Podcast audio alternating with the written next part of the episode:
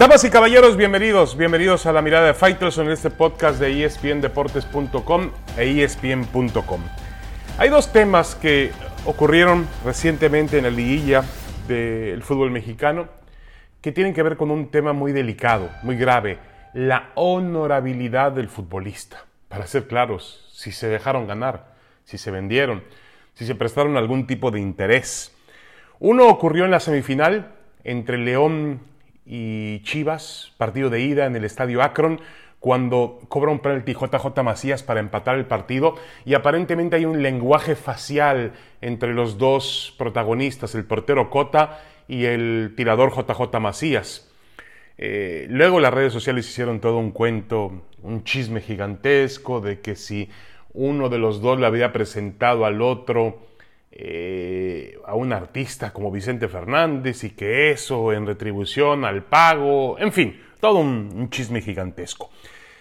Y el otro asunto tiene que ver obviamente con el escándalo más grande y el tema de Cruz Azul y Pumas en eh, el partido de vuelta de las semifinales, la gran voltereta del equipo universitario, mezclado con las afirmaciones que se hicieron después a través de eh, los medios sobre que el equipo de Cruz Azul o algunos jugadores de Cruz Azul habrían recibido llamadas para persuadirlos de que no se entregaran al máximo en el partido. Dos temas graves, muy graves, porque primero hay que, antes de acusar o, exponer una noticia de esta, pues hay que tener pruebas.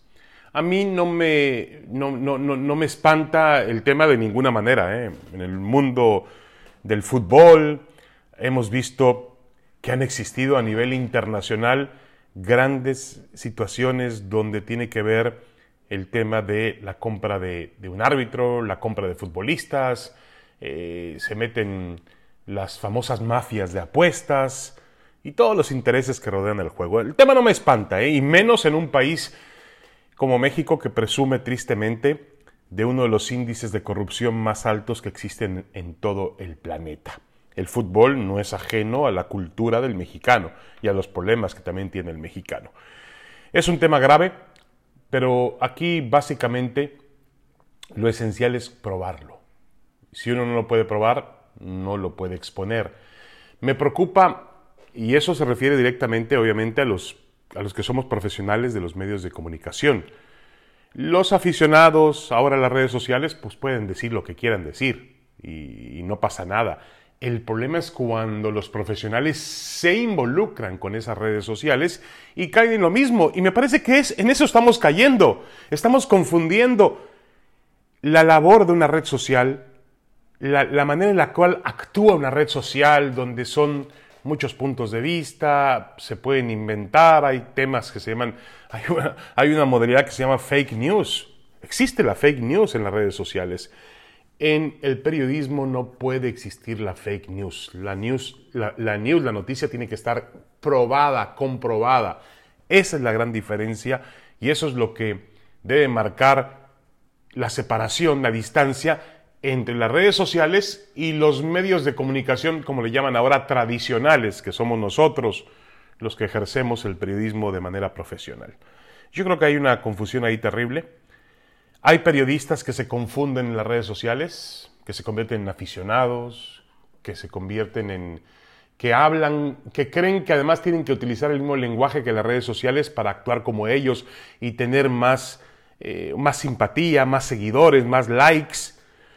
Y bueno, hay quien eh, realmente cruza esa línea y entra en un juego, eh, me parece muy peligroso, con respecto a la posición de un periodista.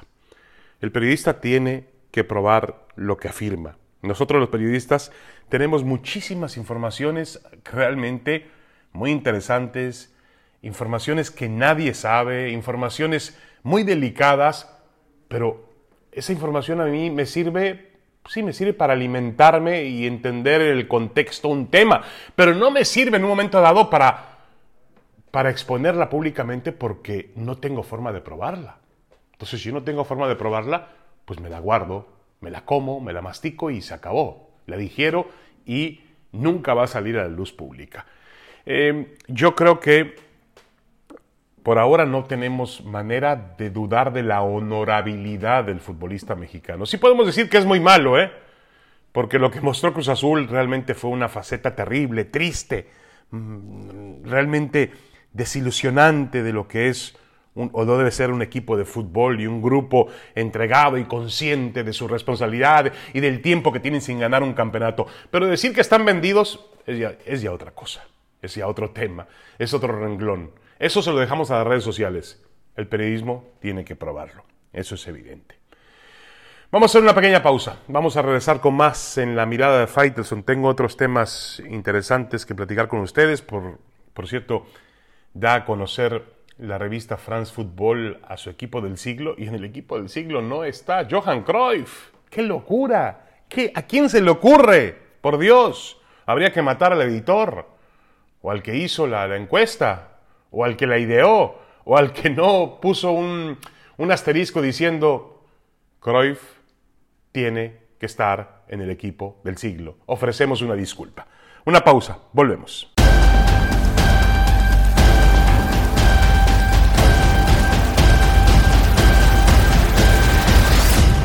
Regresamos a la mirada de Faitelson en ese podcast de espndeportes.com espn.com. Ahora, eh, resulta que la gran comparación de los equipos del fútbol mexicano son con los equipos de la MLS, a propósito de este torneo de la Liga de Campeones de CONCACAF, que está eh, en competencia esta, esta semana en la burbuja de Orlando. Antiguamente, el la comparación directa de los clubes del fútbol mexicano era o soñaba con ser con los equipos argentinos y brasileños. El América quería ser tan bueno como Boca, Cruz Azul pretendía ser mejor que River Plate, eh, los equipos de Monterrey luchaban para estar a la par de los grandes equipos brasileiros, y ahora resulta que la comparación se ha transformado en los equipos de la MLS.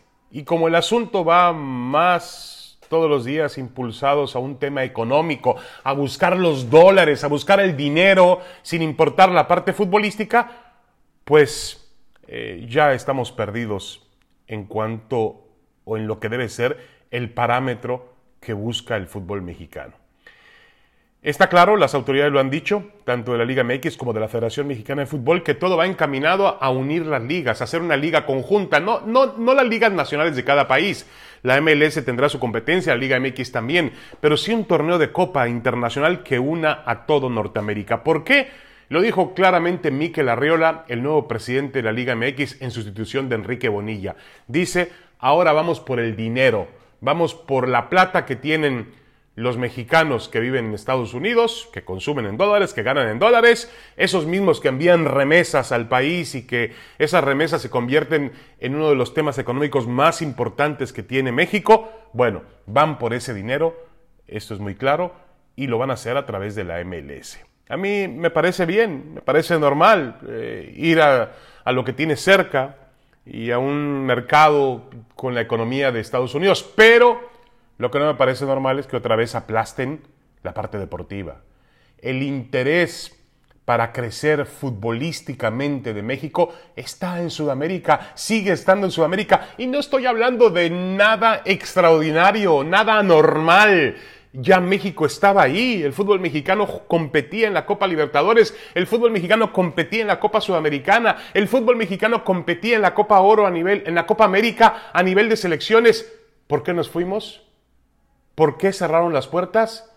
Yo estoy seguro que aquí no tuvo que ver ni la CONCACAF ni tampoco la Comebol. Aquí fue México. Perdónenme ustedes. México dijo, no gano dinero en el sur, voy a buscar el dinero al norte. Y no, y no, y, acuérdense además que había un tema de televisión. los derechos de televisión eran de la empresa Fox. Y eso es una empresa que no tiene el reconocimiento oficial del fútbol mexicano, de la Federación Mexicana de Fútbol. Si no están metidas Televisa y TV Azteca en el negocio de la Libertadores y la Copa Sudamericana, o la Copa América, bueno, la Copa América están metidos, pero sobre todo en los torneos de clubes, pues no les interesa. Vámonos a la MLS, hagamos nuestro propio torneo, hagamos, repartamos nosotros los temas de televisión como nos conviene, como nos favorece. Vamos por el dinero. Siempre el fútbol mexicano ha ido por el dinero. Y, yendo por el dinero ha logrado hacer dos mundiales de fútbol en territorio nacional, han crecido los clubes, estadios buenos en la Ciudad de México, en Monterrey, en Guadalajara, campos de entrenamiento, universidades del fútbol. Muy bien. Nunca hemos ido por la parte futbolística. Y eso es lo que nos tiene arruinados o jodidos cuando se trata de competir en los campeonatos mundiales de fútbol. Ahí México siempre termina en el mismo lugar y luego preguntan por qué. Bueno, por Dios, si los dirigentes solamente piensan en el dinero, los demás les vale un reverendo cacahuate o les vale madres, como decimos en México. Ellos van por la plata, por el dinero. Lo demás no importa. Antes nos comparábamos o intentábamos compararnos con los clubes sudamericanos. Era nuestro sueño. El América quería ser el Boca Juniors. Eh, eh, Cruz Azul pretendía ser como River. Eh, Tigres intentaba llegar a los niveles del San Pablo, del Corinthians, el Palmeiras famoso o los clubes de Río de Janeiro, eh, en este caso el Flamengo, el Vasco, eh, y resulta que ahora estamos tratando de ser mejores que el Seattle Sounders, que el Columbus Crew, que el Galaxy de Los Ángeles o Los Ángeles FC. Me parece un tema de dinero, siempre de dinero, no de otra cosa. Una pausa, regresamos a la mirada de Faitelson.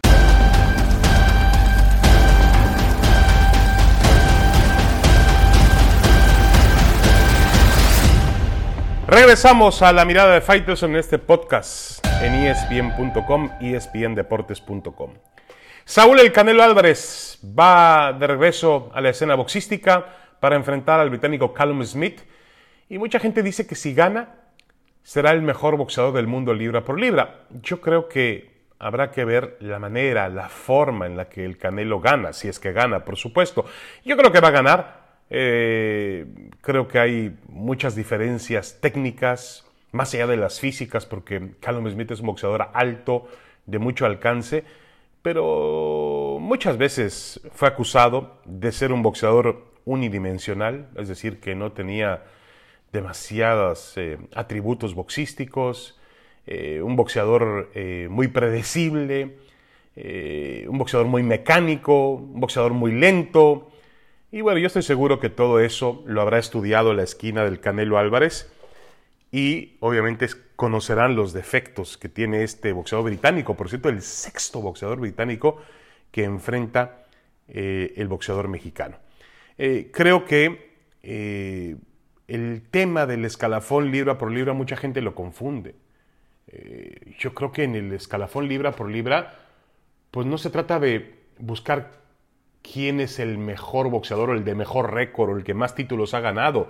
Se trata de buscar la excelsitud del boxeador, qué tipo de cualidades tiene y tratar de buscar al boxeador perfecto, el que mejor ataca, el que mejor defiende, el que mejor conecta los golpes, el que mejor camina sobre el ring, el que mejor cierra los espacios. Eh, de eso se trata, de buscar al boxeador completo. Yo no sé si Saúl El Canelo Álvarez pueda cotizar como el mejor del mundo libra por libra de acuerdo con su estilo y sus condiciones.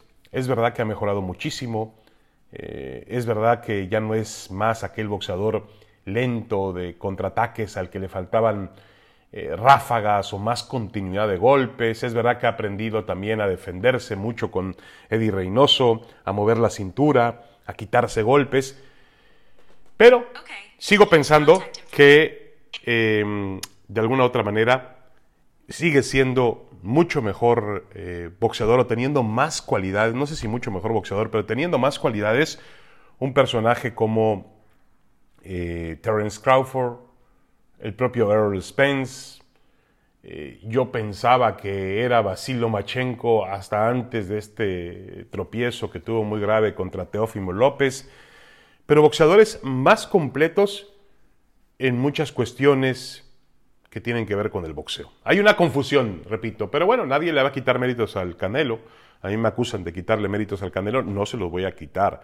El Canelo tiene sus méritos, tiene sus condiciones, pero yo insisto, para mí hay una gran confusión en cómo se determina quién es el mejor del mundo libra por libra. Libra por libra significa para mí el boxeador con mayores condiciones, insisto, en cuanto a fundamentos boxísticos. El ataque, la defensa, la, calidad de los golpes, los golpes rectos, los golpes curvos, la manera en la cual camina el cuadrilátero, la inteligencia que tiene para llevar una pelea y una estrategia, todo eso debe ser analizado.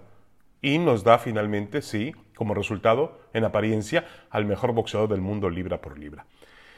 Em, el Canelo es gran favorito, debe ganar la pelea, pero vamos a ver cómo la gana. Y a partir de ahí llevaremos un juicio sobre si merece ser el mejor del mundo libra por libra. Para mí no, no tiene esas condiciones, pero bueno, la gente en la euforia, en la mm, necesidad que tiene de triunfo eh, de un personaje como él, pues a veces confunde muchas cosas. Y se conforman, que es lo peor de todo, se conforman con lo poco que tienen enfrente y dicen, ah, pues este es el que hay, este es el mejor del mundo libra por libra.